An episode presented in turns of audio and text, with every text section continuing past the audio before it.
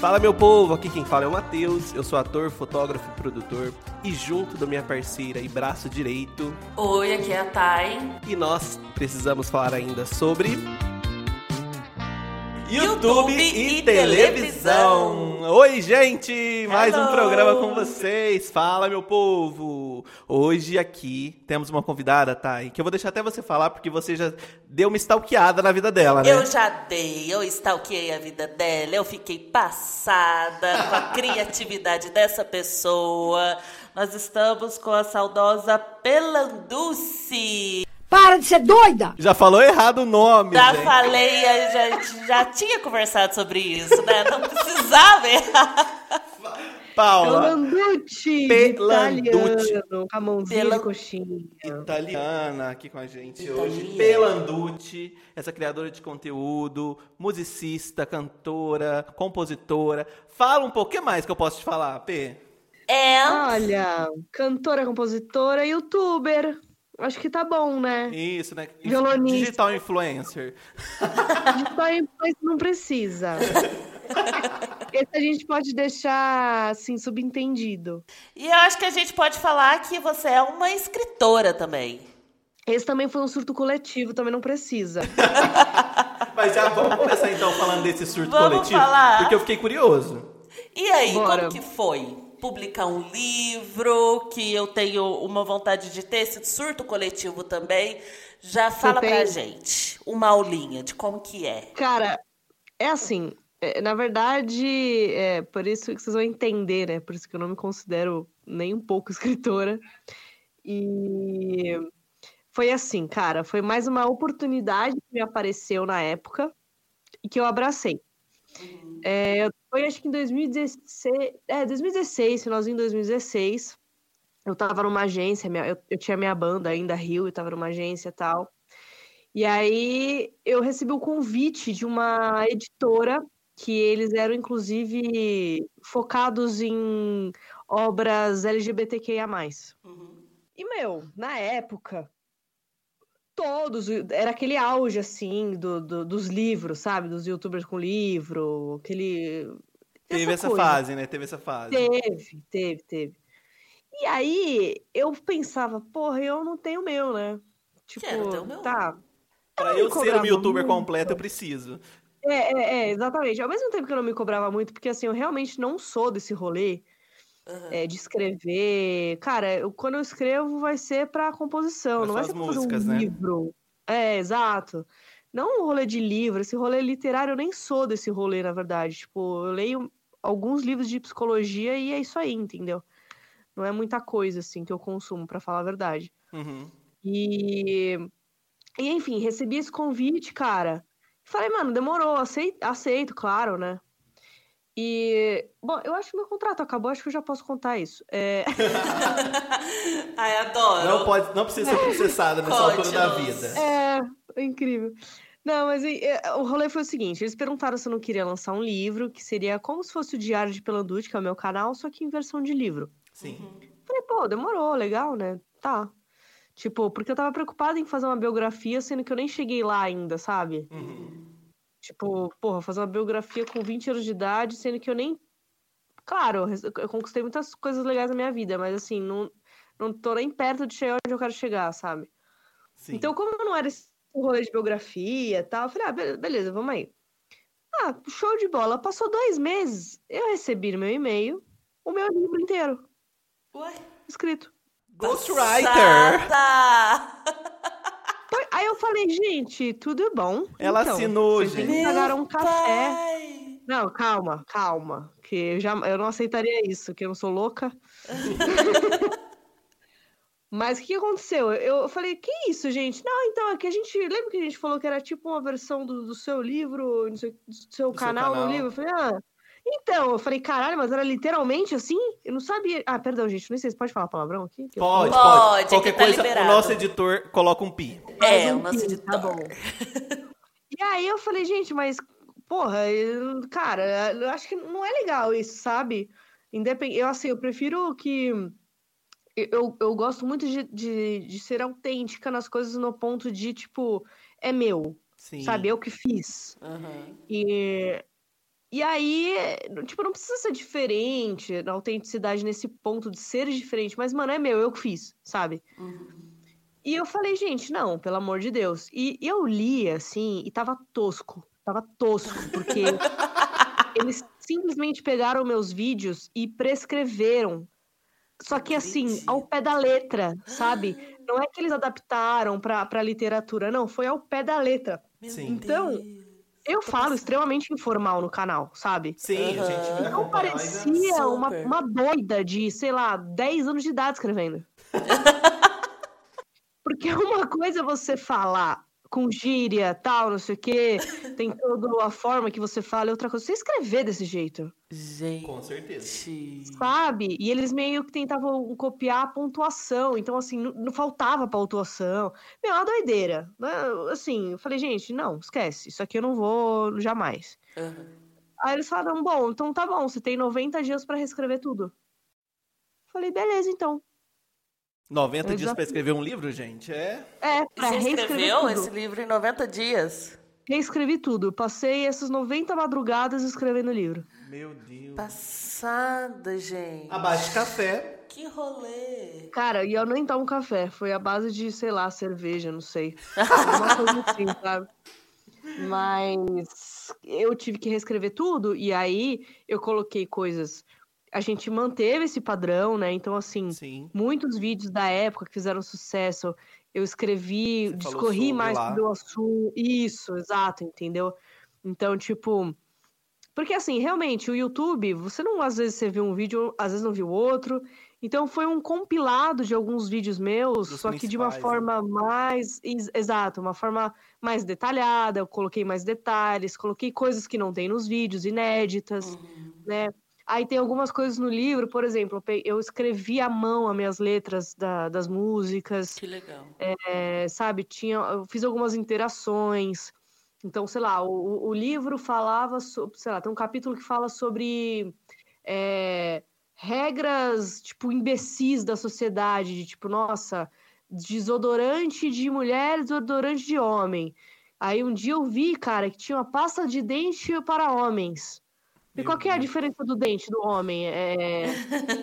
Isso sim é um surto. Isso é um Pois é, surto. então assim, aí, sei lá, no final do capítulo eu colocava assim, sei lá, escreva aqui o que que você, tipo, usa que você não tá nesse padrão. Então é, era um pouco também interativo Uhum. pra pessoa colocar é, a marca dela no livro, né? Sim. Sabe? Tipo, contar as histórias dela também no livro. E aí foi isso, foi um livro super de boa, super leve, assim, facinho, não é nada grande. Uhum. Por isso que eu digo assim, não me considero jamais escritora, porque seria um insulto para a classe, sabe? Seria um desrespeito com a classe, porque não estudo. Porque quando eu, eu falo o seguinte, quando a gente se diz alguma coisa, é, não acho necessariamente, dependendo, claro, da, da disciplina, né? Sim. Que a pessoa precisa ter uma faculdade e tal. Tirando medicina, esse tipo de coisa. É isso que eu ia óbvio, falar. Não dá pra você falar que é claro, médico, né? né? E sair operando É. alguém. Exato.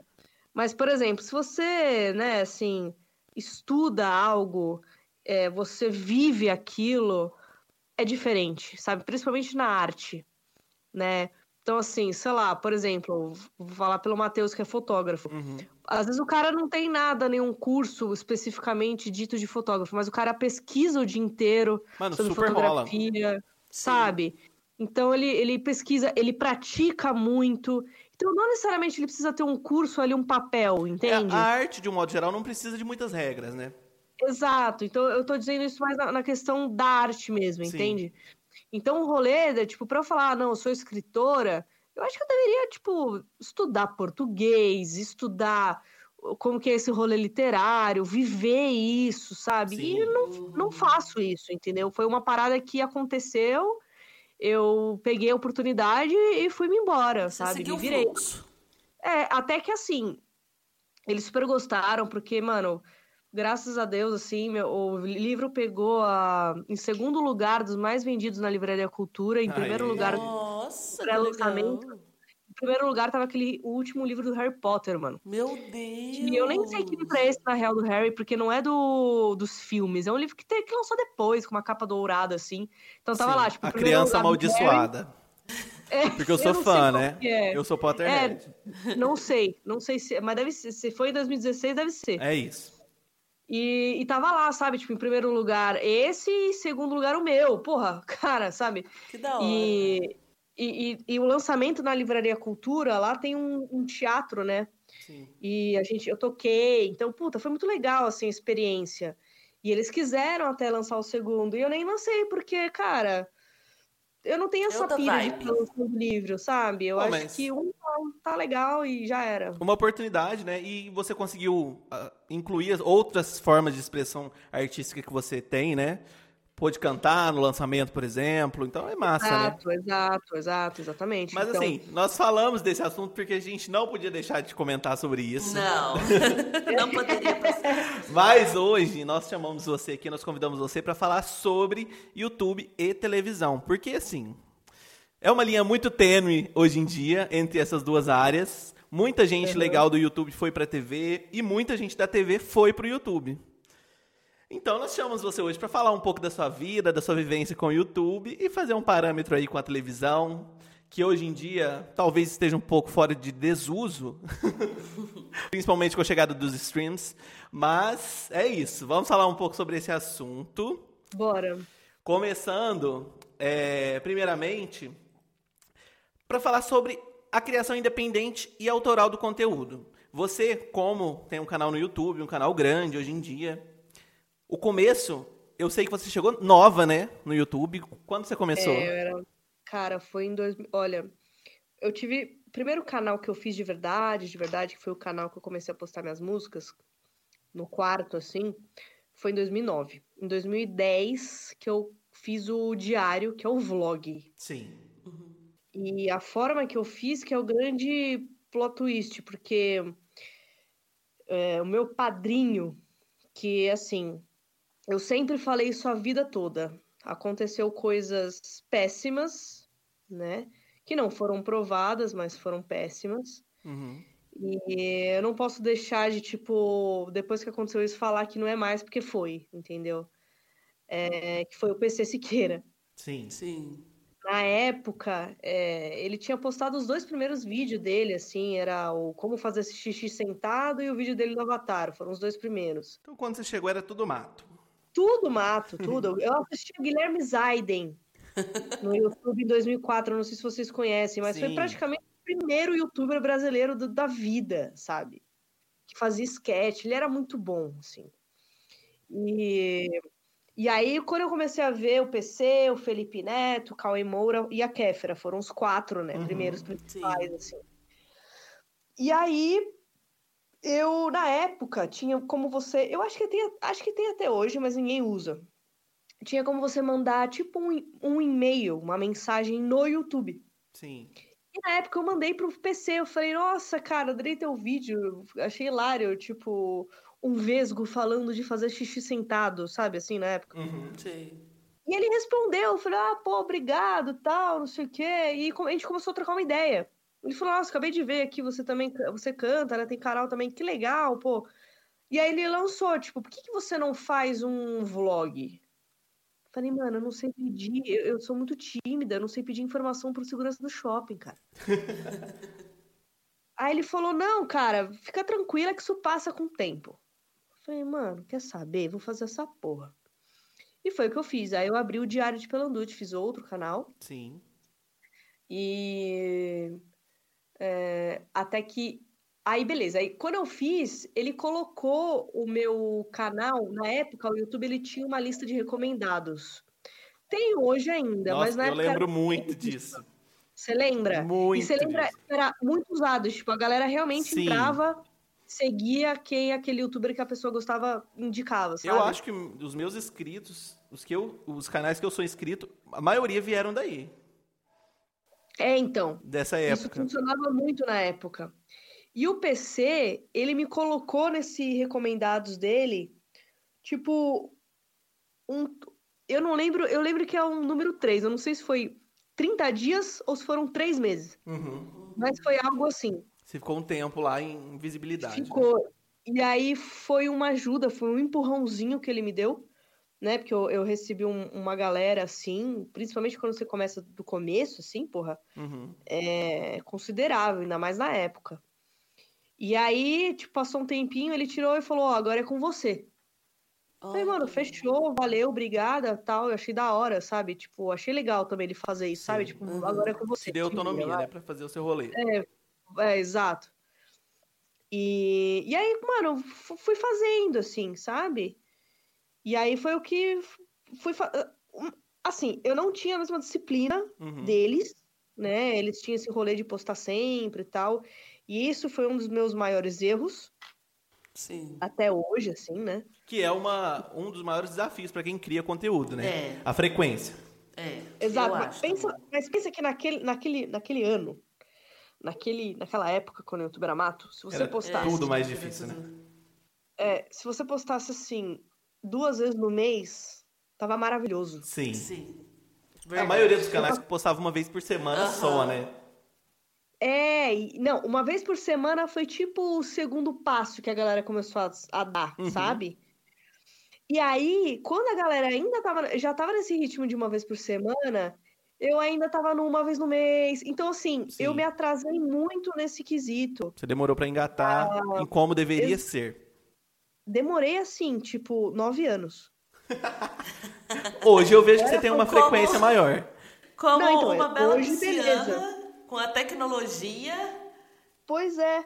Não, assim, foi, foi uma. é- Era pra eu estar também com as mansões, fazendo tudo pela minha mansão. Nossa. Era pra você estar Olha, enchendo realmente- é, banheira com Nutella. É, pois é, cara.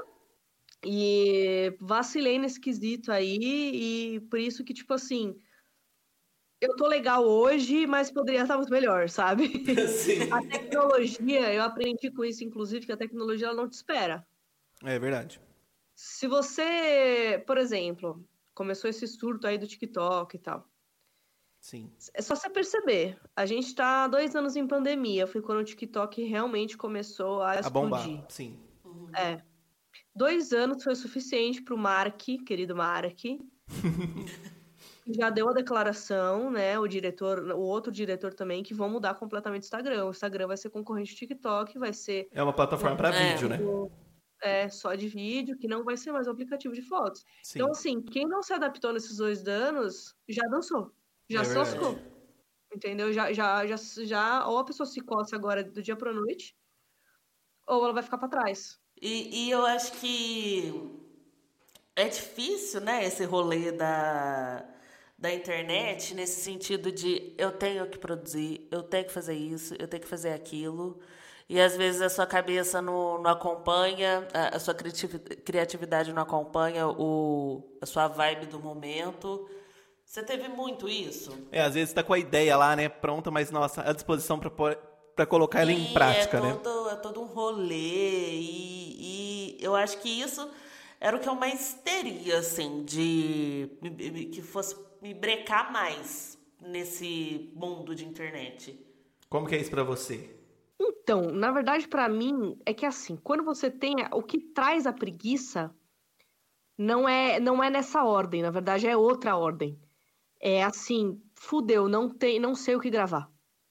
E aí te dá um desânimo. Sim. Quan- enquanto você tem ideias, você anima. Porque, querendo ou não, a partir do momento que você tem a ideia, é apertar o REC e gravar Sim. sabe? E em 10 minutos você foi lá e gravou o vídeo. Ainda mais na época que, assim, era vídeos de 3 a 5 minutos. Ai, que saudades dessa época. Gente, eu lembro muito disso. Não, isso porque o começo, um minuto e meio, dois minutos o máximo. É, cinco É, minutos era, é, é. era vídeo chato já, já era vídeo longo. Era isso mesmo. Então, é, o problema era, era mais isso, assim. E, e é uma coisa que isso, pelo menos pra mim, pega até hoje, assim. Eu fico muito puta quando eu não tenho. é, não sei o que fazer. Porque às vezes eu tô na- no pique de gravar, tipo, porra, eu quero, vamos embora, postar vídeo todo dia, foda-se.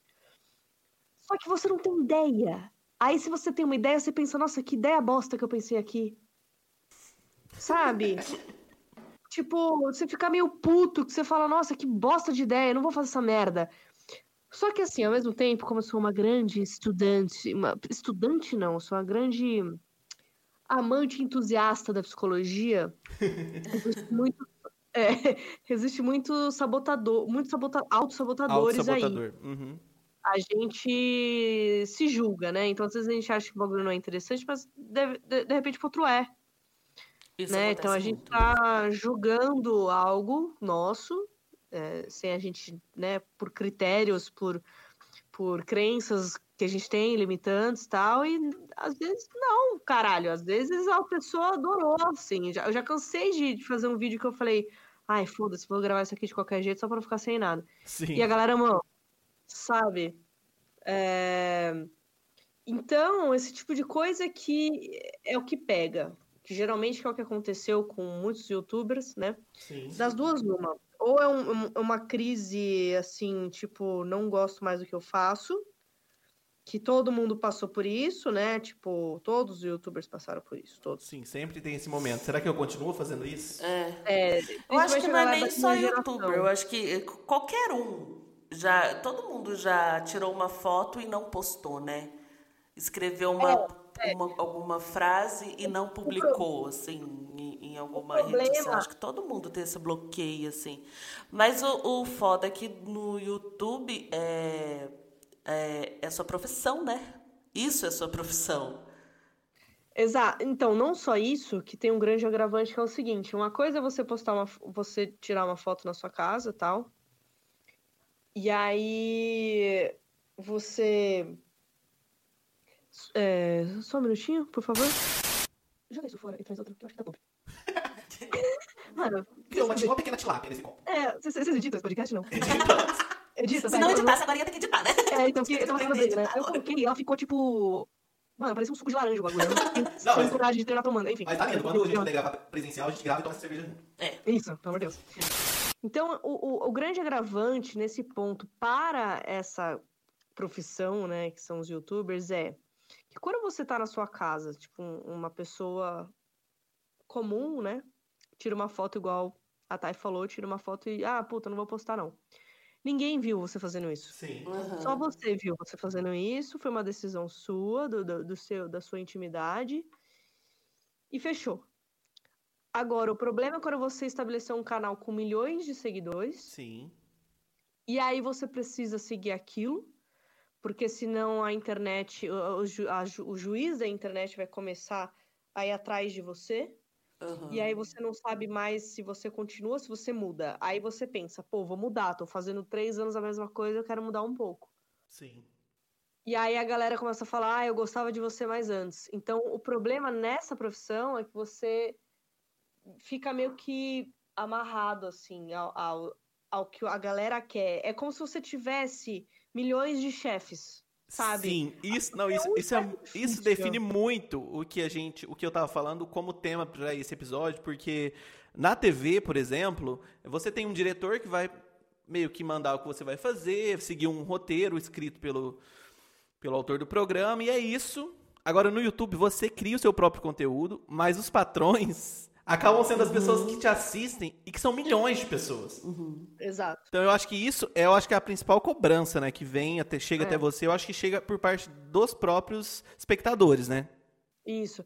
Então, eu acredito que, que, que existam dois problemas, assim, que possa fazer esse bloqueio que a Thay falou. O primeiro é o que eu falei, né? De tipo, putz, tô sem ideia, fudeu. Sim. E aí faz. ajuda você a procrastinar e tudo mais. O segundo problema é esse, do surto mental mesmo.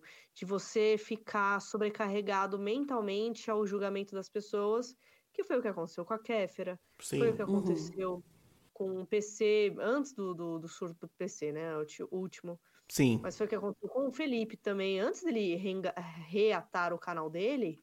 E mudar totalmente o foco, né? É, ele ficou uns dois, três anos sem postar vídeo. Ele, ele focou totalmente na empresa, Sim. que era Paramaker na época. É, e aí, assim, o canal dele na época já era morto, já era cringe. Sim. Já tava assim, tinham vários canais que tinham passado ele já. E todo mundo já achava que o canal dele tava morto. Uhum. E ele falou: Não, gente, eu voltei, eu vou fazer vídeo todo dia. E eu lembro que quando eu vi isso, eu falei assim: caralho, que doido, né? Assim. Eu meio que falei: será que vai rolar isso aí? Será que já não era? Já, já passou? Assim, já foi? E ele se tornou o cara que ele se tornou. Sabe? Pois é. Então, assim, ao mesmo tempo que a, a, tecnologia não te espera, você consegue contornar se você estudar um pouco como ela está funcionando e se moldar a ela. E é, eu, se eu não me engano, eu... o Felipe hoje é um dos três canais, dos maiores canais do Brasil, né? É, de, de vlog ele é o segundo, né? Ele, só o Whindersson. O tá Whindersson é o primeiro, né? É. E ah, a gente tem é. ainda Condizila como o maior canal do Brasil. É, é que o Conde é de música, é clipe, não entra no, no quesito vlog, né? Uhum. Sim.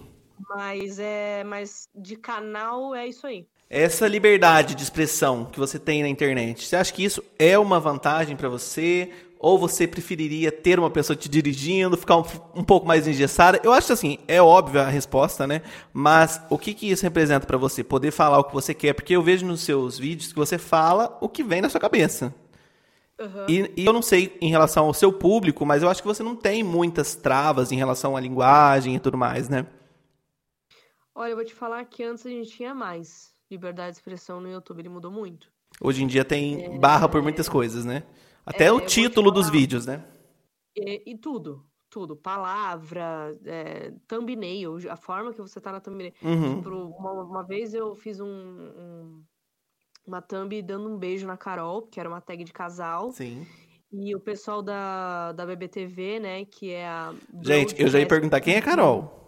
É, não pira. É porque eu não falo Carol, né? Eu falo quem. É. E, a, e, aí um dia que eu faço parte de uma network que chama Broadcast TV, lá do Canadá. Eles, uhum. eles são um, um suporte por YouTube e tal. Por Sim. youtuber. E aí uma vez elas falaram, meu, Toma cuidado só com esse tipo de, de thumb. De porque geralmente o YouTube dá uma causa. Dá uma brecada. Sim. E eu falei, nossa, cara, puta que pariu, sabe? E esse conteúdo Mas, assim, é bem recorrente no seu canal, né? A Cake sempre é, tá por lá. É. Mas, por exemplo, tô fazendo um quadro agora que a gente. Agora que a gente tá morando junto aqui em São Paulo. Sim. A gente tá fazendo um quadro que é Sapatão à Obra. Para, que eu amei esse nome. Sapatão à obra. É a gente mesmo pintando parede, tá ligado? Fazendo esse tipo de coisa. E quando eu vou escrever sapatão à obra, eu tenho que colocar um 4 no lugar do A. Sim. Porque senão chega no ritmo lá. A palavra. Exato. Então, assim, é... é que eu acho que eu consigo fazer de uma forma, eu falo, o meu modo de falar consegue passar uma impressão de que eu tô sendo 100% zero filtros. Sim. Mas na verdade não, eu tenho muito filtro. Então muito. você aprendeu a lidar com isso? É. Para não ser barrado falar... literalmente pela plataforma. É, e também você aprende não só isso, mas eu aprendi a, a deixar isso de uma forma natural para não ficar aquela coisa engessada que a gente tem na TV. É, e... Então, tipo, eu arranjei o meu termo, entendeu? Sim. Uhum. E como que você lida hoje em dia, por exemplo? Eu vejo que você faz muitas lives. Segurar um ao vivo assim na internet não tem muito filtro, né? É, na TV a gente ainda consegue, como eu falei, a mesma coisa. Tem um roteiro, mesmo no ao vivo tem um roteiro. Agora na internet, a maioria das vezes ali, você não, não consegue barrar os comentários, os comentários vão chegando, coisas que às vezes você não espera, ou que não são legais para estar ali naquele momento. Um jogo Sim. de cintura também para segurar uma live durante tantos, tantas horas. Eu já vi canais no YouTube que ficaram mais de 48 horas ao vivo, por exemplo. É, é. Então, assim, no, como, que, como que você lida com isso? Não só com o YouTube, mas com o Instagram. É, chega muito para você algum comentário que, poxa, não é legal ler aquilo ali? Olha, é, isso não é. Isso eu vou responder por mim, porque não é muito padrão. Tem canais que, mano, fazem roteiro, sabe, para uma, pra uma live, assim, faz tudo direitinho, um formatinho mais TV. Sim. O que é legal também, porque te ajuda muito na hora da, do engajamento, na hora de você segurar o público, te ajuda. E hoje com a tecnologia, é. isso é muito mais. dá para fazer muito mais coisa produzida, né? Tanto pro YouTube Exato. quanto pro Instagram. Antigamente era só o ao vivo ali pelo, pela webcam, né? Cruzão, é, exatamente. Tem, tem gente que faz, mas eu, pelo menos por enquanto, é que assim, o meu bagulho é o seguinte, por enquanto, eu não tenho equipe, eu Sim. ainda sigo fazendo tudo sozinha. Então eu tento otimizar tudo que eu faço. Uhum. Então, como a gente falou lá no começo do, do, do papo, assim, ah, eu sou youtuber, musicista, cantora, compositora, né? então assim, eu sou uma só, mas eu tenho que cuidar da minha carreira musical, eu tenho que estudar música, eu tenho que compor, eu tenho que produzir, eu tenho que produzir conteúdo para o Instagram, eu tenho que produzir conteúdo para o YouTube, porque são duas coisas diferentes. Eu não, eu não coloco o mesmo, o mesmo conteúdo, né? Assim, é, não faço a mesma coisa. Uhum. E, e aí tem todos esses detalhes, ah, fazer uma live, fazer não sei o quê. Então, é, eu, eu, Paula, não sigo roteiro algum.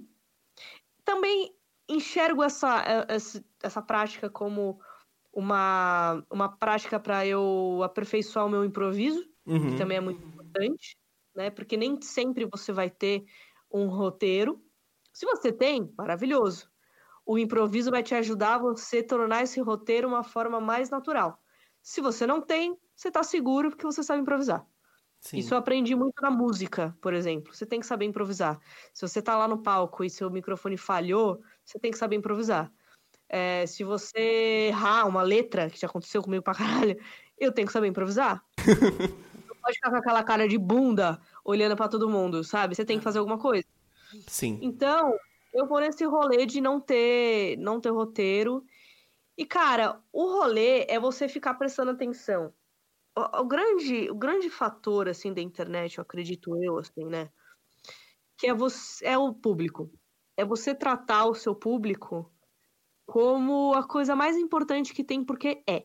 Sim, com certeza. Porque fama, dinheiro, isso é consequência sabe? Eu acho que só vai é, rolar se você enxergar o público como o público e não como Exato. o dinheiro, né? Exato, isso é consequência. Quem vai te trazer isso é você ter uma base de fãs, sabe? E uma coisa que eu aprendi também com, a, com o passar do tempo é que assim, você pode ter um milhão de inscritos. Mas assim, é... só 10 que te assistem todos os dias aí esse número fica meio, meio merda, assim, meio, meio que não faz muito sentido, sabe? A gente, isso tá acontecendo também muito no TikTok, né? A gente vê. Que é, você vê lá, a pessoa tem, sei lá, milhões. Mil, milhões de visualizações. Você vai ver a curtida, tem 200 mil. Exato. Que, e assim, então, por isso que, por exemplo, o, o Instagram entendeu isso faz um tempo. Sim. Por isso que eles começaram a mudar o esquema de algoritmo por conta disso. Eles não veem mais é, quantos seguidores você tem, não importa. Uhum. O que importa é qual, a porcentagem desses seus seguidores que está ativo e está ali engajando. Sim. Assim como o então TikTok, né? Que chega o conteúdo para as pessoas que você nem segue, né? Você não precisa Exato. necessariamente seguir a pessoa para ver o que ela posta, porque se você curtir uma vez, ela vai começar a aparecer com frequência para você. É, ele entende que você quer exatamente. E todas as redes sociais foram para esse lado. Então, quando você está numa live ao vivo, é, você precisa estar tá conversando com a galera, tá vendo o que o pessoal tá escrevendo e conversar, sabe? Tipo, dar atenção. Sim. Aí, claro, você tem que meio que se virar no 30, né? Por exemplo, eu tenho um pouco de dificuldade, que eu pego uma pergunta, às vezes a Carol me dá uns tapas. Fica horas nela, né? Não, é, eu fico horas respondendo uma única pergunta que eu sou muito detalhista, sabe? E vai eu... subir nas outras ali. Exatamente, aí fudeu. Então eu, você precisa, eu preciso assim, só tomar cuidado para não perder muito tempo numa, numa resposta. Sim. Para você conseguir atender o máximo de pessoas possível. Porque quando as pessoas, as pessoas estão carentes de atenção. É verdade. A quando elas percebem que ali, é, quando elas percebem que ali elas podem ser ouvidas, respondidas, se elas perceberem isso, e claro, né, se você estiver num assunto falando do assunto que as pessoas estão interessadas, é um grande potencial para você segurar o seu público ali. Sim, eu, fa eu faço muitas lives todos, todos os dias da semana praticamente com os meus clientes e quando eu falo o nome das pessoas, elas assim, parece que elas me amam com uma, com uma intensidade e eu, eu tento dar atenção para todas as pessoas, eu tento ler todos os comentários. É quase impossível, mas isso eu percebi que isso faz muita diferença. As pessoas gostam de ser notadas, né? É, e assim, isso acontece tanto com o, o cara lá que tá mandando o nome dele para você e você responde, quanto se você entrar na live de alguém que você gosta e a pessoa fala teu nome. Isso já aconteceu isso? Total, eu super entro, até na de vocês. e aí, quando fala, você sente o quê? Pô, que da hora. Mano, eu fico super Né? feliz, né? Até com live de amigo. Seu amigo fala, Sim. "Ah, fulano. Nossa. Exato, então, assim, Nome. Dá um gatilho de atenção, de Sim, aconchego. muito. Então, agora imagina pro fã ali que te acompanha aqui. Puta, cara, ele tá falando com você diretamente, você tá respondendo ele. Gente, Então eu é mando mensagem pro Emicida. Sabe ele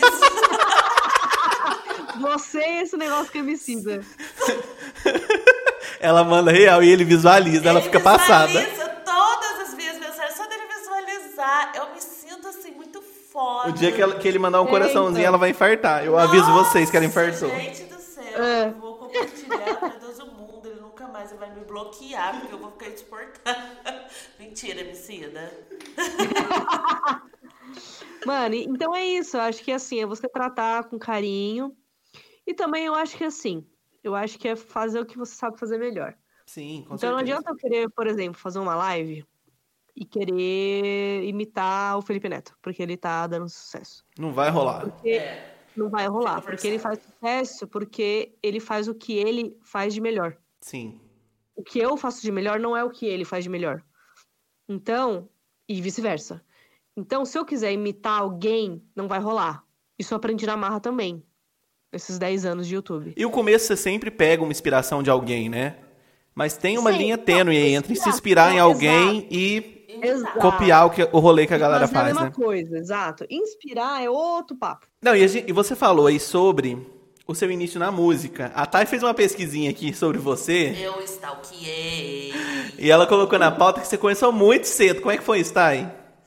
Sim, ela. Eu vi, eu vi, tipo, entrevistas suas com 17 anos. E, e é igual a gente falou, né? Quando você chegou, era tudo mato. Sim. E como que foi? Assim, é, foi um deslumbre? Ou você já tinha o pé no chão? Ou co- como que foi a, a sensação no começo? A internet é um deslumbre, Pedro? A internet é um deslumbre. Até hoje ela é um deslumbre, né? Mas a gente tá falando aí do Como que foi pra você no começo? 2009. Como que foi? É completamente um deslumbre. É. Tem que tomar muito cuidado com isso. aham. Eu vou ser bem sincero, eu não tive muito o rolê do deslumbre, tive um pouco no começo, aham. mas não muito, justamente por aquele papo que eu falei pra vocês, que eu fui um pouco lerda. Sim. Então eu tava Porque a sempre gente é meio de pra trás. peixes, a gente entende, né? É, exato. Então, mesmo assim, meio que conquistando as coisas e, e legal, conseguindo conquistar as paradas, eu meio que meio que tava atrás sempre, Sim. Aham. sabe? Então, isso também dava uma baixada. Que eu acho que, aí, é, tocando nesse ponto, é, tem que ter um equilíbrio, né? Um equilíbrio, assim, de não deslumbrar, de não, nossa, meu Deus, eu sou muito É. Mas eu foda", acho que não tem E como. aquele negocinho de não abaixar a guarda. Eu acho que não tem como, tá? E de verdade, eu De acho um que. um partir do- equilíbrio? É, não, você. Isso é um tipo de coisa que você. No começo, né? Depois, esse equilíbrio ele vem com a sua experiência. Sim. Com você, tipo. Com você tá tão, fazendo sucesso há tanto tempo que se torna algo normal. Aí sim você consegue abaixar. Aham. Porque eu não conheço uma pessoa, e eu conheci, pelo menos da minha geração, né? Todos os youtubers da minha geração. Sim. é, uma pessoa que não tenha tido isso. E quando eu falo do deslumbre, não é ai, ficar cuzão, não responder os outros, ficar Sim. arrogante. Não. Mas você pensar assim, mano, tipo, Tô ganhei o famosa. mundo, sou dona do mundo e foda-se, sabe? Aham. E porque não tem como, cara, ainda mais na época que era uma parada nova e do nada você começa a ter fama. E a maioria eu- das eu pessoas começam muito inteiro- novas, né? O que acaba pa- É. tudo muito mais intenso ainda. Exato. Tipo, quando eu vejo essa galera nova aí, tipo, estourando TikTok, eu entendo, sabe? A galera, porra, imagina. Pessoal 16 anos qualquer aí, bombando, né? Com É, fãs. do nada tá na escola, de Sim. boa, de repente Uhum. se virou a pessoa mais popular da escola da internet. Cara, não tem como julgar. A pessoa que julga, ela. Eu tenho certeza que se a gente fizesse uma magia pra passar isso pra pessoa que tá julgando, ela ia sentir igual. Aham. Não Verdade. tem como. É, é- é da, é da essência humana, é do ego. Sim. E não existe. Se a pessoa não tem ego, ela tá com problema. Muito Verdade, sério verdade. psicológico, entendeu? Então não existe, a gente controla, a gente educa o nosso ego, mas ele existe na gente, não tem como, Uhum. sabe? Não tem como. E, e na época, completando a pergunta da Thay, tipo, é, a gente foi indo bem devagarzinho, assim. E ao mesmo tempo que o deslumbre, ele. Hoje eu entendo isso. Ele às vezes pode atrapalhar se ele vier com aquela arrogância, Sim. né, e tal. Mas se ele vir com. Cara, às vezes ele, esse deslumbre ele vem com, mano, fogo. Ele vem com. Fala assim, cara, eu vou chegar lá, eu, porque eu, eu sou foda. Isso, isso é bom porque vai fazer você trabalhar. Vai dar mais lá. ânsia ainda, né, pra chegar lá. Exato. Então, esse rolê de não ser arrogante e tal, é, quando eu comecei com a banda, eu já trabalhava, eu já, eu já tomava muito cuidado para tipo, prestando atenção nisso. Pedia para meus amigos me avisar caso alguém percebesse algo. Sim. E para não dizer que não, eu já fui avisado umas duas vezes lá no começo. Mas eu considero duas vezes pouco, assim, dependendo de muita coisa que eu já vi, Sim, sim. sabe? Mas. E com a Puta. música? Com a música, a gente viu que você começou muito cedo, né? Você comprou seu primeiro violão muito nova. Como que foi essa história? Cara, foi com 10 anos que eu ganhei meu primeiro violão. Eu Você comecei aprendeu a a tocar tocar e foi- sozinha, né? Foi, foi. Passada, gente, com essa informação. É.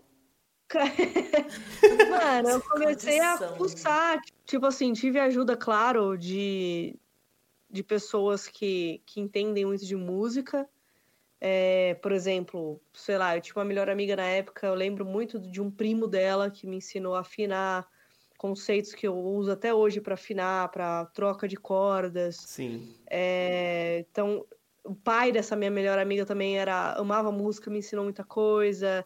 É, o pai de um outro amigo do meu também era. Então, assim, para todos os músicos que eu conhecia, eu sentava do lado e falava: Meu, e aí, sabe? O que, que você tem para me passar? É, sempre. E eu sou assim até hoje, assim. Eu, eu gosto muito de aprender aquilo. Sabe? Quando eu vejo uma pessoa que sabe o que faz, Sim. eu falo, mano, me ensina também, eu quero aprender. O que, que você pode me passar de conhecimento? O que que Ensina você pode. uns trem. É. É. E eu até cheguei a fazer um tempo depois uma aula, só que durou, mano, meses, assim. Eu saí, não. Uhum. Porque, não, nem lembro por quê. Não sei se na época eu não conseguia pagar. Não lembro. Mas a maioria foi eu comigo mesmo. Procurava, colocava assim, acordes maiores no Google. Aí eu. É, sabe? Tipo, e aí eu ia copiando. Tipo, olhava e fazia igual. E foi nesse ritmo, tá ligado? E, vo- e você teve inspiração na família, é, músicos perto de você, assim, porque você mencionou músicos que amigo, amigos, é, Aham. é, Tinha alguém da pais, família aí? amigos, é assim. Você cresceu Não, perto cara. da música, assim, íntima Não, da música? Bem pelo contrário. Pra, pra se interessar por isso? Não, foi bem pelo contrário, mano, porque eu acho que foi rolê de, de encarnação mesmo, de vida passada, porque eu, eu falava pro meu pai assim. Não, não tive nada desse rolê de música, inclusive meus pais não, tem, não tinham muita paciência pra isso. E, e aí, uma vez, eu vi um violão, foi com 10 anos de idade. E eu falei, caraca, que bagulho é esse, mano? Que da hora, sabe? Eu, eu achei da hora, sabe? Toda criança, quando você vê um bagulho, aquilo ali é. Te encanta. Puta, e aí era uma- É, e era o violão de um amigo do meu irmão. E aí eu esperei todos eles saírem do quarto. Eles- meu irmão tava com os amigos dele. Meu irmão é seis anos mais velho. Então, tipo, eles tirei, eu esperei todos eles saírem pra eles, sei lá, jantar. No que eles saíram pra jantar, eu entrei escondido no quarto. Tipo, ninguém pode me ver aqui. E fez tão, tá ligado? Na, na minha dona do violão. E, mano, naquele momento que eu toquei aquela porra, eu falei, eu quero isso pra mim. Foi esse Então- som. É, É. isso que eu quero. E, e não tive. E, inclusive, quando eu comecei a pedir pro meu pai, eu comecei a falar, pai, me dá uma guitarra, porque a guitarra impressiona mais, né? Já foi mais além. É. Já foi o quê? Já foi além. É. Eu falei assim, é que na verdade é a mesma coisa. Né? O violão e guitarra, eles, assim, pra, os, os acordes são os Tem mesmos. seis cordas. Di- a digitação é a mesma. O que muda, Sim. às vezes, é a forma que você toca, o que Uhum. você vai focar ali ou não, enfim. Mas assim, se você toca violão, você toca guitarra e vice-versa. Mas a minha grande paixão em timbre é, é violão. Mas na época, criança, que mais, o que, o que é a Quero primeira coisa uma que guitarrona. É, na exatamente. Escola. impressiona mais a guitarra. Aí eu falava pro meu pai, pai, dá a guitarra. Ele falava, aham, amanhã depois da missa. Aí passava uma semana, pai, dá a guitarra, aham, amanhã depois da missa. Até que um dia Three years saco- later. É, exatamente. Passou tanto tempo que eu falei assim, pai, porra, você não vai dar a guitarra? Vocês nem vão na missa. E eles não iam mesmo. Aí ele falou... Aí ele falou assim, pra que que eu vou te dar a guitarra? Você não sabe tocar? Pra aprender. Bacana, bacana. Não, não faz sentido nenhum, né? Como é que eu vou Nenhum, aprender né? se eu, Se eu não tenho, né? guitarra? É, tipo, é uns bagulho da época, sabe? Sim. Aí naquele dia eu vi que eu não ia ter sucesso ali, não. E até que quem deu o primeiro violão pra mim foi meu avô. Olha Sim. só. Aí meu avô falou assim, caralho, pegou e me deu o violão, entendeu? Que legal. E so- falando sobre arte, que é uma coisa que eu e a Thay, assim, a gente conversa todos os dias, diariamente, a gente respira isso. Dentro da, da música, tem alguma, algum artista que te inspira, alguém que te inspirou lá na infância, que te inspira até hoje, algum artista que já se foi? Seus gostos musicais, hoje em dia, são os mesmos da infância, de quando você começou? Nossa, não. Isso muda muito, né? Nossa, completamente não. É, assim, eu, eu tenho, eu não tenho nenhuma. A, a pessoa fica meio chocado quando eu falo isso, né? Porque às vezes é, sempre espera uma, uma resposta única, tipo, ah, é fulano de tal. Sim. Sim. Eu não tenho. É, eu vivi vendo os músicos, todos eles como, tipo, referências Uhum. sabe? E pra mim, é... cara, eu via Beatles. Na... Aí o rolê que você pergunta, pra completar, né? Quando eu era mais nova, é, meus pais não gostavam de música brasileira. E até hoje não gostam muito. Polêmica. É. Então, assim, eu cresci ouvindo música internacional apenas. Sim. Então, eu também não gostava. Uhum. né? A criança ela é altamente influenciada, né? Os gostos da criança, até você começar a formar, né? Depois o cérebro ficar adulto e tal, você começa a ter sua independência, independência até neural da, da coisa. É, Eu também não gostava. Então, assim, minhas referências para começar os meus estudos foram Beatles, Eric Clapton, mas essa galera das antigas, sabe? Assim, sim. o- Scorpions. os- Não, aí é muito pesadão. Demais. É, Ela levou a sério o lance da guitarra, você não tá entendendo? Cara, eu nunca- eu nunca fui do você rock, falou assim. Desse, desse lance da música brasileira. E e eu lembrei que lá em casa a gente escutava assim, zero música brasileira. Eu lembro da, na minha infância, assim, com pequenininha. Depois, assim, de muitos anos, quando minha mãe e meu pai já, já haviam largo separado, minha mãe começou a escutar um Raul Seixas. Eu lembro que ela falou no primeiro episódio. É, um Legião Urbana, um negocinho assim de brasileiro, mas antes também, porque a música brasileira de antes era sertanejo, né? Era um. É, então. Teve a fase da MPB, depois veio o Forte Sertanejo. É, mas a MPB ele sempre foi muito cool, né? Pra gente que é do interior de, de São Paulo. Era É, não, mais aí rola mais forte, é. raiz, eles não gostavam. Eu falei, Meu Deus, a única diferença de mim pra você é que eu não peguei um violão e fiz blom. Bem, e como eu tinha, tipo, essa, essa assim, eu nunca fui do rock, tá? Uhum. Mesmo antes, nunca fui do rock. O pessoal também fica chocado com isso, que olha pra minha cara e fala, não, você é, você é roqueiro, né? Eu falei, então, o não. estigma do visual.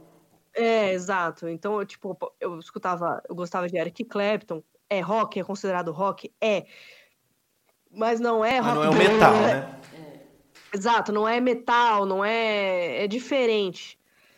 É rock progressivo, que é na época chamado, né? Então, eu gostava muito disso. E também, principalmente do blues. Então, B.B. King, Robert Johnson. Se você procurar uma foto do Robert Johnson na internet, eu acho que só tem três fotos de 1911, 1938, Olha que da hora. Jimi Hendrix. Por quê? Porque lembra daqueles pais, daqueles amigos que eu falei? Sim. Os caras eram músicos, então os caras eram mais velhos, então eles me trouxeram essa referência. Eu comecei a estudar a partir deles. Beatles. Então, eu comecei estudando aí. E na época, eu tinha ódio, ranço de, de música brasileira, de funk. Eu era aquele, aquele músico frustrado que fala mal pra caralho do funk, sabe, do sertanejo. Sim. Muito, tem muito disso ainda, né? Porque a gente tem essa cultura de não gostar do que a gente, da nossa cultura. Sim. É verdade. Hoje já melhorou muito. Melhorou pra caralho esse, essa- esse rolê, assim. É. A Anitta, Mas por exemplo, vem época- rompendo umas fronteiras com isso, né? Por ser uma É. cantora influente. Não só cantora, mas uma pessoa influente.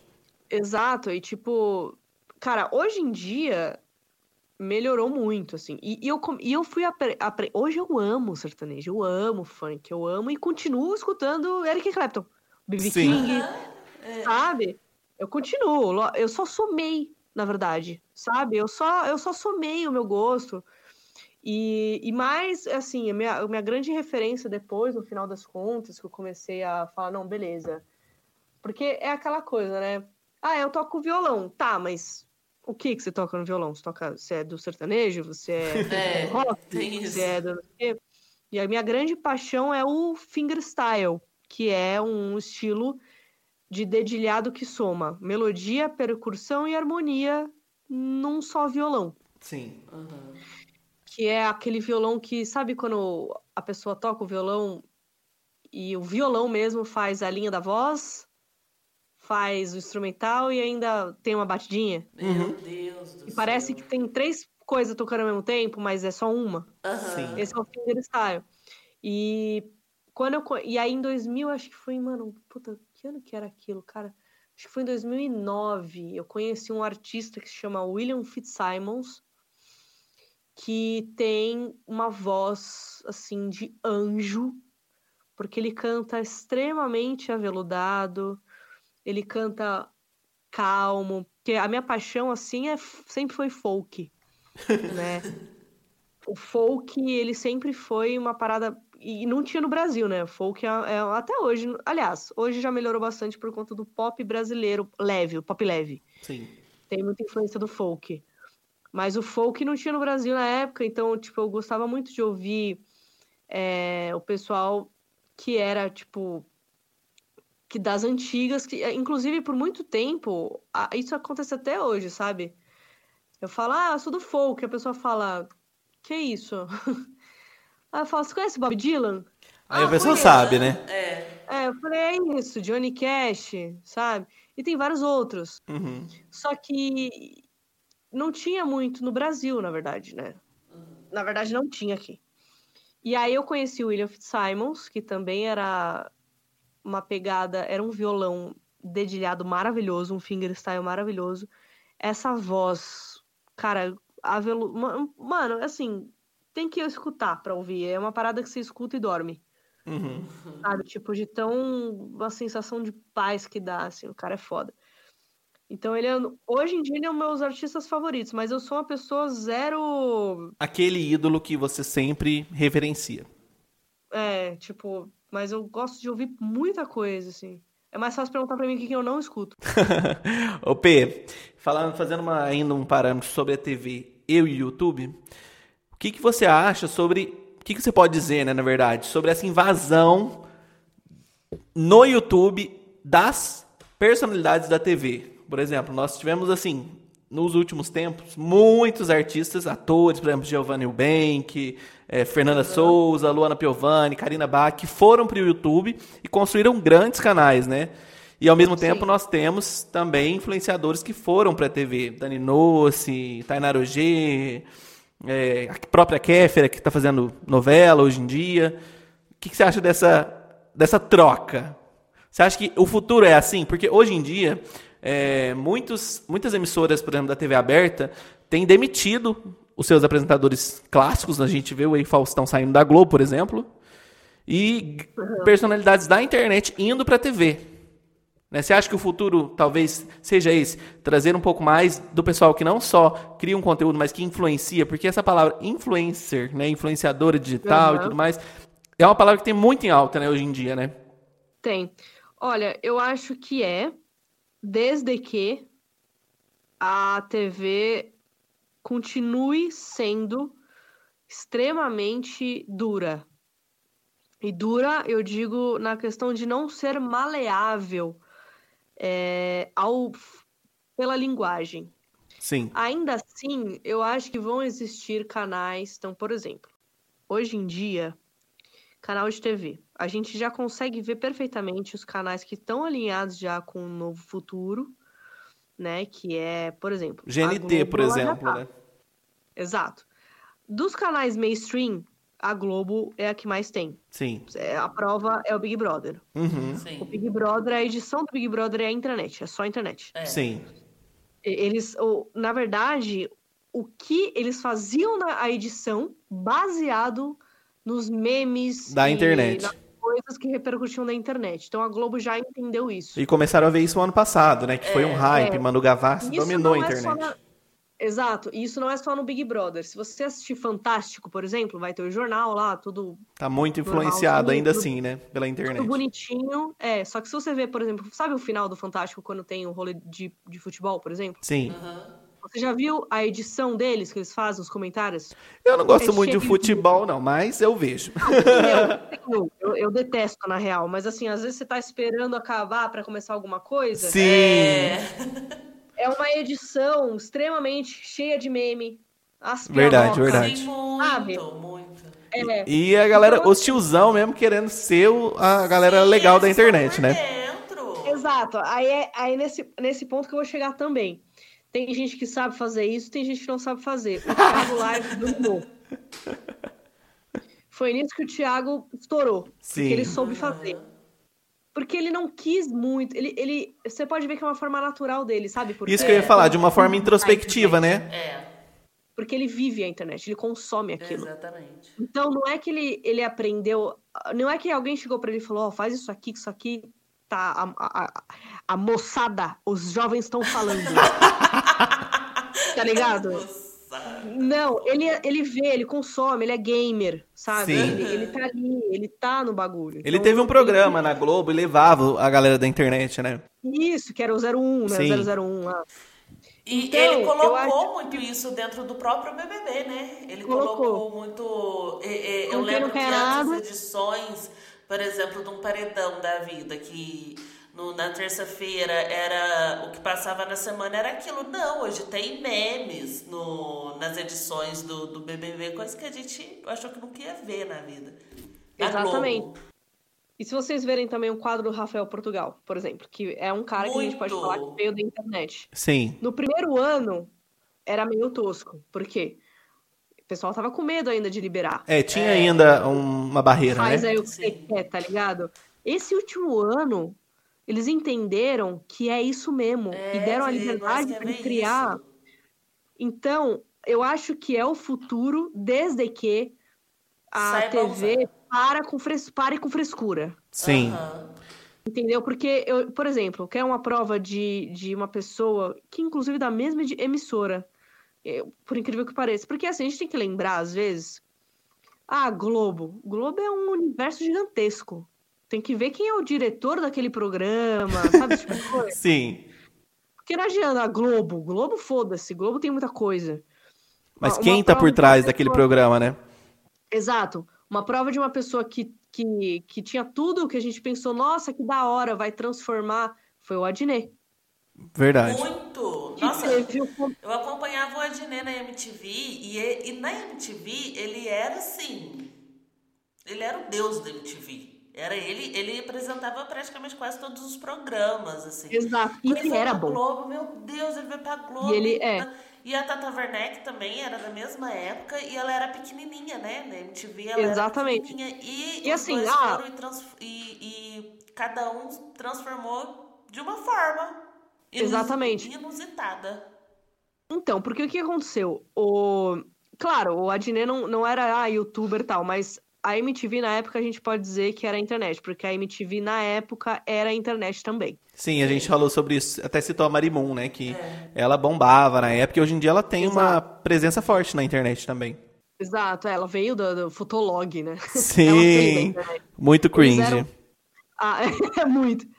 O pessoal da, da MTV, na época era o contrário. A internet era a MTV. O que a MTV passava, a internet se comportava. Exatamente. Então, Fazia o caminho colocar- inverso, né? É. Exato, então por isso que eu coloquei o Adnet.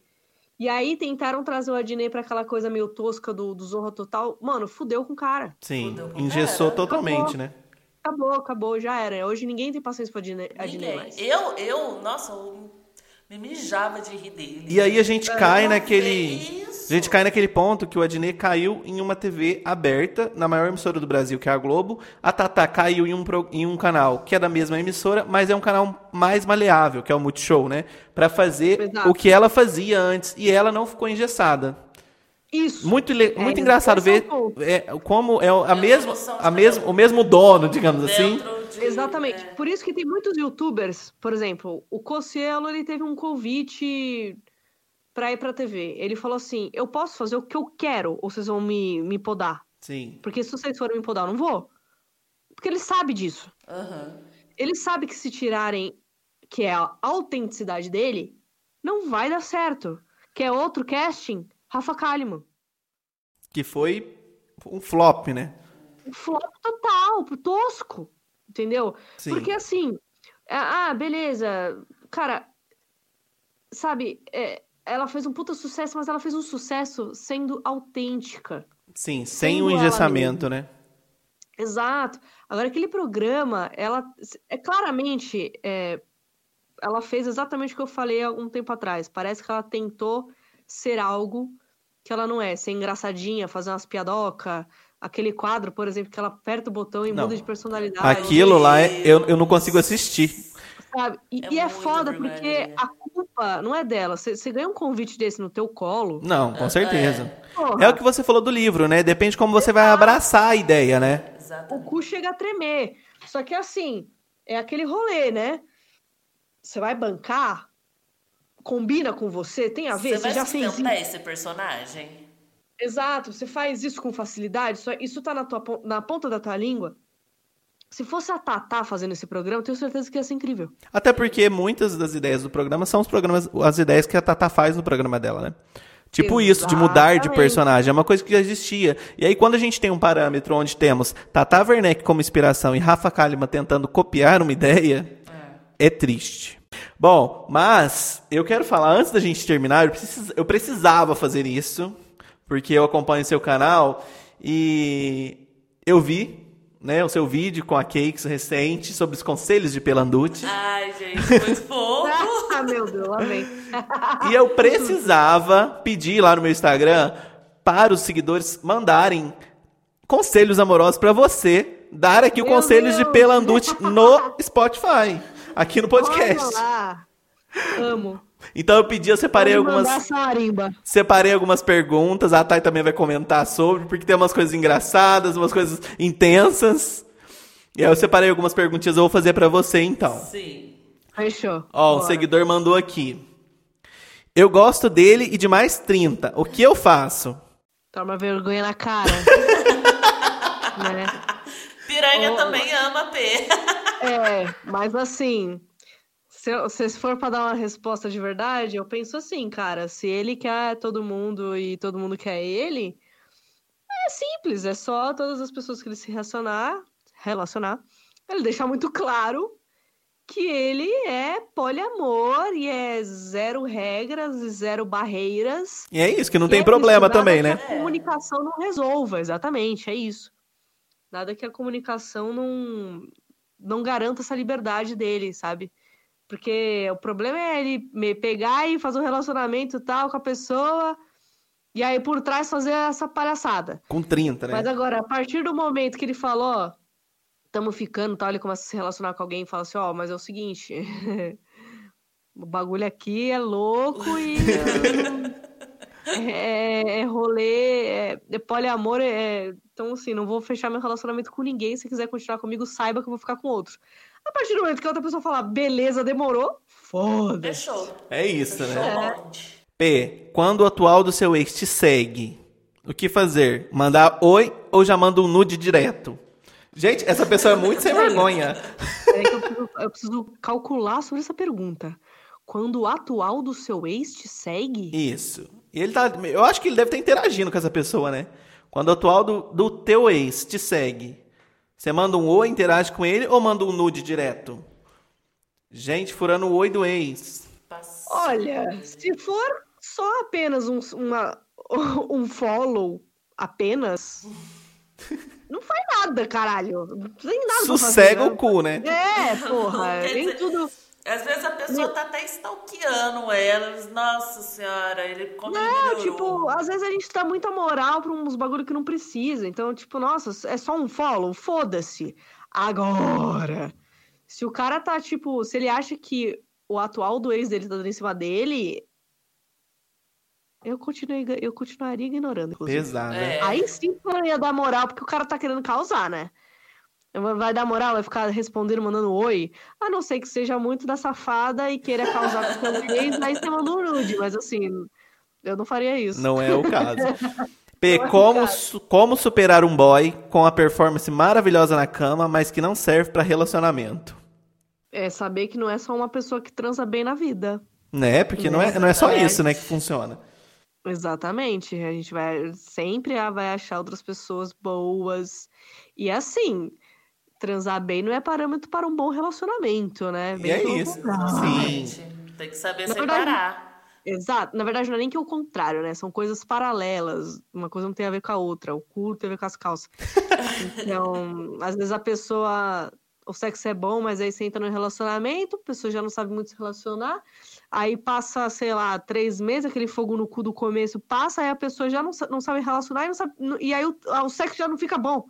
Então, assim, Real, queira, real. queira, não queira, não queira. cal- Assim, aproveita, tá gostoso assim? Então fica na moral. É, é amizade, é, é, o quê? É, amizade, Amizade é amizade, negócios à parte. É isso, é isso. é isso. Exato, às vezes complica, sabe? Às vezes estraga um bagulho que já tá bom. E essa mesma pessoa tá um pouco desacreditada, porque ela mandou assim: sexo bom versus companheirismo. Lembrando que onde tem um, não tem outro. Meu Deus. Como Não, assim, com gente? essa- Mas peraí, peraí. É, a- O que, que essa pessoa tá fazendo? Ela tá colocando um universo inteiro em cima de uma pessoa. Sim. Exatamente. Pelo Assim, visto, com sim. essa pessoa, as duas coisas não andam juntas. Pelo Tudo visto, bem? essa pessoa faz um sexo bom, mas ela acha que não é a pessoa certa. Será que ela deu a oportunidade pra ser a pe- pra ver se é a pessoa certa ou ela só tá transando? Ah, não, eu acho que deu É, sim. Mas às vezes também não é.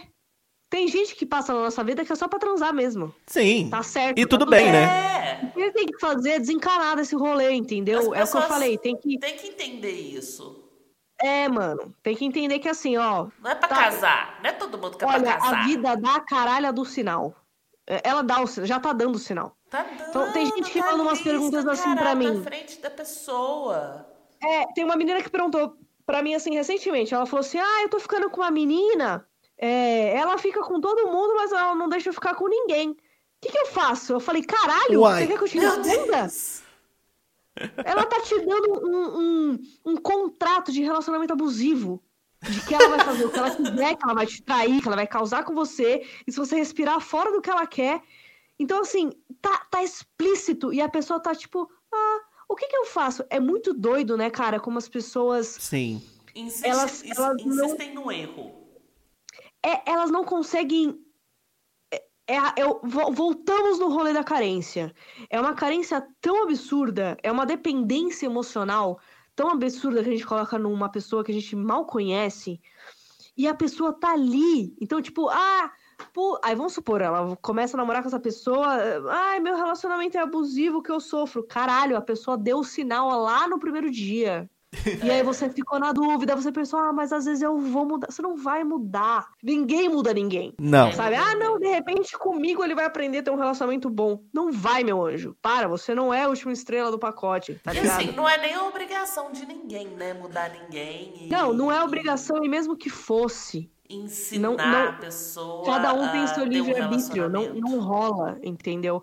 A pessoa vai ter a, a partir do momento que ela quiser ter. Sim. Exatamente. Só que o erro da pessoa, das pessoas, é sempre achar que ela com, co- que com ela vai ser diferente. E não É. vai, Verdade, verdade. entendeu? Bom, pra terminar aqui, essa uma última pergunta que eu separei, pra pesar um pouco o clima, discorra sobre a frase: O amor sozinho não é suficiente. Gente, meus seguidores estão um pouco dramáticos. Muito bad vibes. Que, Cara, é isso, engraçado que eu já falei isso aí, viu? Real? Eu achei que alguém tinha pego de algum vídeo meu. Sério. Eu vou depois Sério. postar os prints lá no, no Instagram do podcast. Muito sério. Discorra sobre a frase: O amor sozinho não é suficiente. É suficiente, Pedro? Olha, não, não é. Eu aprendi isso na marra. Essa frase eu escutei da minha primeira namorada quando eu terminei com ela. Nossa. E eu. É, e. Aliás, quando ela Exato. terminou comigo. Eu falei assim, mas você me ama? Ela falou, amo. Eu falei, então, caralho. Ela falou assim, mas o amor ele não é o suficiente. É E verdade. na época eu não entendi. Não entendi, fiquei putaça, fiquei Como mal. Luciana, novamente. Não, nossa, puta que eu pariu. Primeiro amor, sabe? Tudo é muito mais intenso, né? Nossa, demais. A gente não tem nem maturidade. Não tinha nem 21 anos. Meu cérebro nem tinha terminado de fabricar neurônio, caralho. Sabe?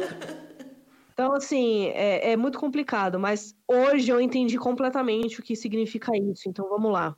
É, o amor, é, ainda mais na nossa sociedade e na nossa convivência social, onde a gente coloca muitas crenças e a gente projeta o que a gente é no outro e várias esse tipo de coisa, né?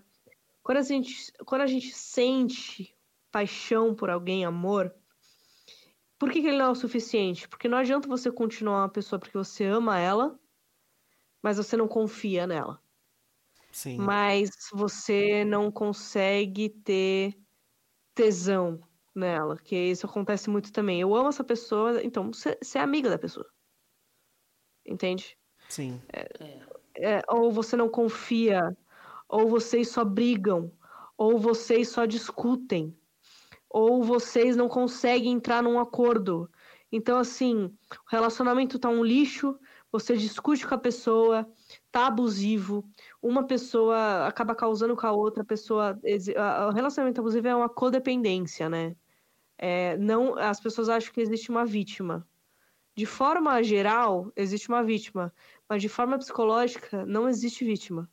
Porque a pessoa que está ali como vítima, ela, se- ela, ela se colocou ali, ela se permitiu muita coisa ali. Sabe? E, e- e é muito complicado falar isso, inclusive é um grande tabu. é, porque as pessoas não entendem isso. É igual que eu falei, a pessoa tá dando sinal desde o começo e você tá indo, você tá virando a página do livro. Então, é, você termina um relacionamento que, assim, eu amo ela, mas ela não confia em mim. Mas Sim. ela não consegue entender o que eu gosto, ela não me respeita. Então, o amor, apenas o amor, ele não é suficiente, porque a gente não tá num conto de fadas. O amor, ele vem com responsabilidade, ele vem com empatia, ele vem com, com apreço, ele vem com respeito. E, e muitas vezes o amor é só uma visão romântica da coisa toda, né? Não é a realidade. Às vezes é muito É, mais intenso do que isso. Na verdade, às vezes, muita gente confunde possessividade com amor. Começa daí, né? A pessoa confunde possessividade, a pessoa confunde é, carência, a pessoa confunde é, acômodo. Então tá muito cômodo. Vamos supor, uma pessoa que tá três anos no relacionamento. Verdade. cômodo. É o que a gente mais vê. Exato, sabe? É... Ah, eu amo. a- Paixão. Puta, no período da paixão é incrível. É, O amor, ele, ele, ele vem depois da paixão. Primeiro tem a fase Amor à intensa, primeira- né? Exato. Amor à primeira vista, ele, assim. Ele meio que não existe. É, Paixão à primeira vista, sim. Porque amor a gente ama quando a gente conhece os defeitos e as qualidades e a gente aceita e ama todos eles. É, a partir do momento que você falando uma de pessoa pela respeito, né? vez, você não conhece nada sobre a pessoa. Como que Sim. você ama uma pessoa se você não conhece nada? É verdade. Então, se a gente for literal e, e parar com, com Disneylândia, amor à primeira vista não existe. O que existe é paixão. É. E aí a até porque paixão o amor é à primeira vista, mesmo. ele é baseado só em beleza. Não, às vezes você, sei lá, viu- conversou com um cara no bar, aí, sei lá, você vê alguns trejeitos, Sim. alguma Sim. coisa. Mas aquilo não é nem a ponta do iceberg, É sabe? verdade. Dentro do que tem naquela pessoa. Então, é, primeiro vem a paixão e, e, assim, pelo, pelo que diz alguns estudos da psicologia, né, uma coisa assim, e até a própria espiritualidade também, que eu sou espírita, é, a paixão ela dura cerca mais ou menos de seis meses. E a paixão é aquela coisa que cega a gente, né? Ela mascara os defeitos, ela passa pano pra tudo. Sim. É quando o nosso, nosso consciente faz a gente. Ah, não, finge que isso aqui não aconteceu, não. Olha que olha como uma pessoa é linda. Olha lá. Ela dá uma enganada na gente. E o amor, ele acontece quando esse fogo da paixão inicial passa. E aí você vê a pessoa sem filtro algum. Aí É você vê isso. a pessoa ali de, de todos os, os aspectos, você vê os traumas, você vê os defeitos, você vê as qualidades que, que mantiveram, você vê o que antes era uma aparência e na verdade não é, você viu o que não era e na verdade é. Aí você fala, cara, você sente aquele sentimento verdadeiro de amor. Você fala, ok, eu amo você. Da forma que você é. Tem coisas que você pode melhorar? Tem, porque todos nós temos. Eu também tenho. Mas eu amo você e eu quero construir um rolê com você. Aí sim, o amor vem. Entendeu? E aí a paixão que você tem que manter, que é que, que é o que eu falo. Que a gente volta pro começo, que o amor só não é suficiente. Porque às vezes você ama a pessoa, mas aquela paixão também do começo, ela tem que ficar um pouco. Você tem que manter um jeito de deixar essa paixão acontecer um pouco. Precisa Porque existir, você né? só ama. Exato, se você só ama essa pessoa e aí você tá vendo ela nua e crua ali, só que vamos supor, a pessoa é extremamente abusiva, o relacionamento não tá dando certo, não tem confiança, não vale a pena. Porque aquilo só vai te trazer problema psicológico. Verdade, verdade. Vai fuder com o teu emocional, sabe? Então, o amor. É aí que voltamos ao início da pergunta. Por isso que o amor apenas não é o suficiente, né? Depois de você fazer esse trajeto todo, se só ter o amor, mas assim, ninguém tá afim de mudar, ninguém tá afim de melhorar, ninguém tá afim de ter um pouco mais de empatia, de um pouco mais de respeito, um pouco mais de confiança, não rola, né? Continuar no relacionamento. É isso, gente. Todas Não, eu acho assim, a P vai ter que voltar aqui uma vez por mês pra fazer isso, porque acho. tem muitas outras perguntas, eu não vou ler tudo, né? Fico por aqui. Senão a gente vai ter que fazer uma tempora temporadas desse episódio. Com a P aqui, uma vez por mês ela vai ter que aparecer por aqui. Acho que, acho legal, acho digno. Fazer um quadro fixo aqui, Super aqui no top. podcast. Bom, mas antes da gente encerrar, eu queria, como sempre a gente faz no final, pedir uma indicação sobre algo, é, pode ser sobre o assunto ou não, algo que você tenha assistido, que você tenha acompanhado, que você goste, para quem talvez não conheça ainda. E aí, P, deu para preparar alguma coisa para indicar para os nossos ouvintes? Olha, é, eu vou seguir no papo que eu acho que vai ser útil. Manda. para quem tiver interesse. É uma forma que as pessoas têm de começar a estudar um pouco em relação à in- à inteligência emocional. Ao invés de ficar vendo aí, lendo livro de gente que fala sobre emocional, que nunca estudou, nunca leu um artigo sequer de psicologia, que é o que eu vejo muito por aí, e o pessoal romantizando ansiedade, romantizando depressão, que é o que eu tô vendo muito na internet, eu recomendo fortemente que vocês leiam o livro é, Inteligência Emocional. Só deixa eu ver o nome do mano aqui que é inglês, eu sempre esqueço. Inteligência Emocional, que é de um psicólogo, Sim. tá? E vai dar uma grande base é, para entender como é que funciona a nossa, nossa emoção, como ela tá ligada diretamente também aos nossos é, ao funcionamento do cérebro no geral. Ó, é, o livro é de Daniel Goleman, PhD, o cara é PhD em, em psicologia, inteligência emocional, a teoria revolucionária que, def- que redefine o que é ser inteligente. Então ali ele vai te dar já uma base para começar nesse assunto, de você começar a ter mais controle e tipo, as pessoas, ah, não, que hoje eu tô ansioso. Não, caralho, tem um motivo de você estar ansioso hoje.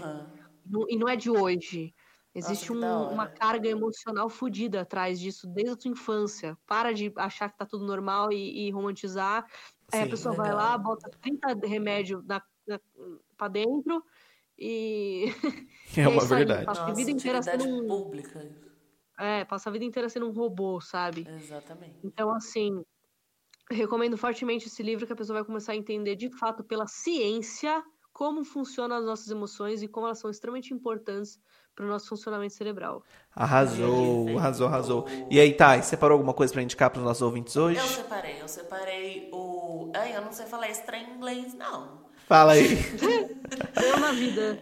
É, chama O Conto da Aya, uma série. Ah, a Thay tá maratonando The Handmaid's Tale. Isso, The Handmaid's Tale. Ah, é, pode crer. Hermes Delos.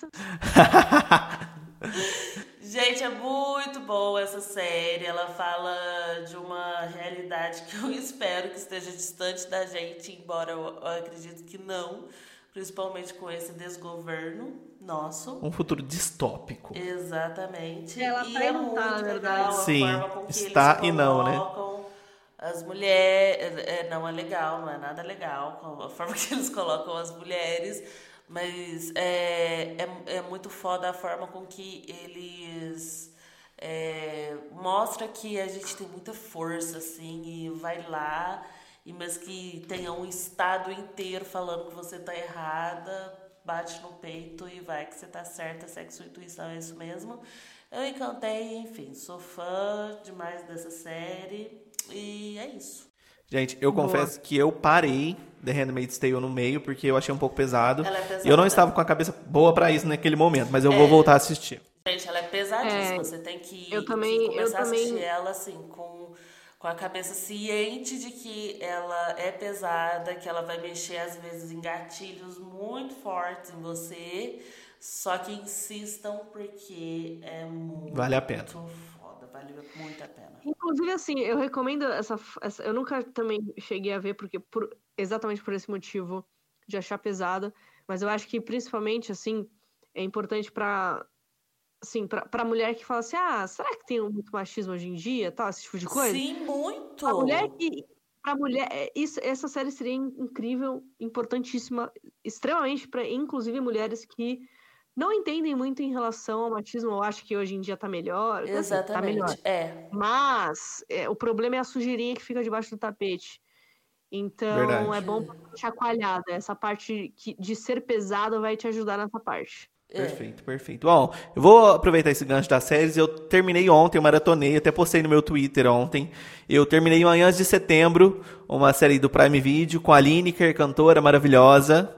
E é uma série incrível, conta a história de Cassandra, que é a Lineker, que é uma mulher trans, que trabalha como motogirl em São Paulo. E ela é cantora, e ela encontra na música, assim, a sua força. Então, assim, ela saiu da sua cidade para realizar seu sonho de ser, assim, quase um cover da Vanusa, porque ela é muito fã da Vanusa na série. E ela sofreu muito, e aí ela chega numa fase da vida onde ela consegue, enfim, ter o seu primeiro apartamento. Só que neste momento, além de um relacionamento conturbado com um homem que é casado, ela descobre que tem um filho. Então, assim, a partir disso, eu acho que já é uma premissa super interessante para vocês assistirem. Uma mulher trans que tem um filho de sangue. E vale muito a pena. Maratonei, são cinco episódios curtinhos, então Cara, vale falar real assistir. eu- Diga. Uma coisa que eu fiquei em dúvida é, sobre essa série. Mano, a gente sabe que a gente tem um histórico aí de filmes de temática LGBT acabam sendo meio, tipo, desgraçosos, assim, de desgraça mesmo. Sim. Geralmente são meio pesados, são meio bads, meio cult demais. Sim. Ele É. segue essa pegada ou ele dá uma fugida nisso? Não. Pior que não, assim, eu acho que assim, ela aprofunda muito na realidade de mulheres trans, tanto que Tá. boa parte da série tem um discurso onde elas usam muito pajubá, por exemplo, mas ela aponta Tá. também mundos novos, sabe? Eu, eu posso falar mundos novos para tempos novos, porque é onde uma realidade que está muito dentro da gente, mas onde, por exemplo, o amor é o único ingrediente possível dentro daquele caos todo, é, independente do tempo. Então, assim, ela é uma mulher trans. Então ela batalhou para estar onde ela está, mostra a realidade dela com os hormônios e tudo mais, mas ao mesmo tempo chega um, um, filho. Então eu acho que assim, a série não tem aquelas grandes desgraças que a gente costuma ver na cultura LGBT, principalmente das travestis e transexuais. Mas é, tem uma história bonita por trás. Então eu acho que vale a pena, porque não aborda tanto o sofrimento dela por ser uma mulher trans. Aborda um relacionamento familiar, que é comum. Poderia Pode ser. qualquer Isso, um, poderia ser exato. uma mulher cis que descobriu Sim. que tem um filho, um homem, né, no eu caso. tô no segundo, Terceira. terceiro episódio. E, eu- e assim, eu tô achando pesado. A Thay chora muito fácil, ela se emociona muito É, fácil. qualquer coisinha eu tô abrindo o bocão a chorar. Então, assim, eu, eu acho. Eu acho pesado. Sim. É, eu, eu acho que falta um pouco de. Eu acho de- que, por isso, que isso vai eu te- muito de. É, eu acho que falando assim na realidade é, das travestis e, e vendo que como elas realmente sofrem, né? Eu acho que isso eles pegam mais leve. É, eu acho que tem muito sentido, da própria sim. Lineker, sabe? Ela é uma artista, ela é uma cantora maravilhosa, e aí na série ela também é uma artista. Então eu acho que ela consegue trazer muito com a real, isso né? do que é ela realmente, assim. Então é incrível, né? Quando ela abre a boca pra cantar na série, assim, quem não se emociona, eu arrepio até a cabeça vendo. É incrível, vale muito a pena. É. Então fica essa indicação, assistam e depois contam pra gente o que vocês acharam. É. É isso, P. A gente queria te agradecer muito. A gente falou P. muito, Valeu. mais do que o previsto por aqui. Muito obrigado, de verdade. Vou fazer aproveitar mais uma indicação para quem não conhece o canal Diário de Pelanducci, vai lá no YouTube, Muito obrigada. segue no Instagram. Qual que é o seu arroba? No Spotify, pelo amor de Já Deus. aproveita que sai do, do podcast, já vai ouvir aqui no Spotify é, as músicas. Procurei Pelanducci. E siga no Instagram. Fala o arroba aí. Pelanducci Real. Isso aí. Muito obrigado aí, mais uma P. vez, viu, P? Obrigada, gente. Va- Valeu, Matheus. Valeu. Thay. Tamo junto, mano. Obrigado. E a gente se vê na próxima semana com mais gente. um episódio. Seu papo semanal com tudo aquilo que precisamos falar ainda sobre. Beijos! Beijo. Beijo, beijo, beijo, beijo, beijo, beijo.